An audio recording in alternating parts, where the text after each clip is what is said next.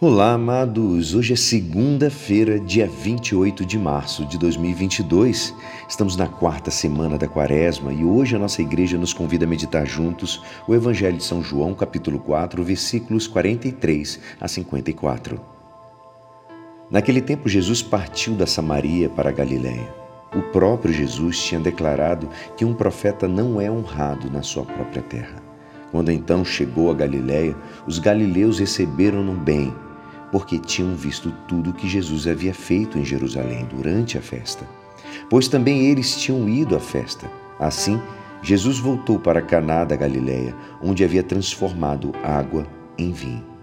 Havia em Cafarnaum um funcionário do rei que tinha um filho doente. Ouviu dizer que Jesus tinha vindo da Judéia para a Galiléia. Ele saiu ao seu encontro e pediu-lhe que fosse a Cafarnaum curar seu filho que estava morrendo. Jesus disse-lhe: Se não virdes sinais e prodígios, não acreditais. O funcionário do rei disse: Senhor, desce antes que o meu filho morra. Jesus lhe disse: Podes ir, teu filho está vivo. O homem acreditou na palavra de Jesus e foi embora. Enquanto descia para Cafarnaum, seus empregados foram ao seu encontro, dizendo que o seu filho estava vivo. O funcionário perguntou a que horas o menino tinha melhorado. Eles responderam: A febre desapareceu ontem, pela uma da tarde.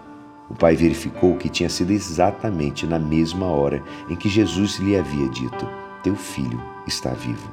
Então ele abraçou a fé, juntamente com toda a sua família.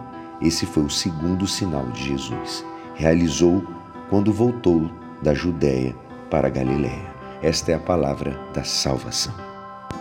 Amados, depois do grande milagre conhecido, milagre da conversão da água em vinho. Agora, nesse momento, nesse momento, faz um novo milagre, a cura do filho de um funcionário real. Mesmo que o primeiro foi espetacular, este é sem dúvida mais valioso. Porque não é algo material que se soluciona com um milagre, sim se trata da vida de uma pessoa. E o que chama a atenção deste novo milagre é que Jesus atua à distância não acode, não vai até Carfanaum para curar diretamente o, ao enfermo. E sem mover-se de Canaã, faz possível o restabelecimento. Né? O, é, isso é as coisas lindas que a distância Jesus cura. O homem acreditou na palavra de Jesus e foi embora.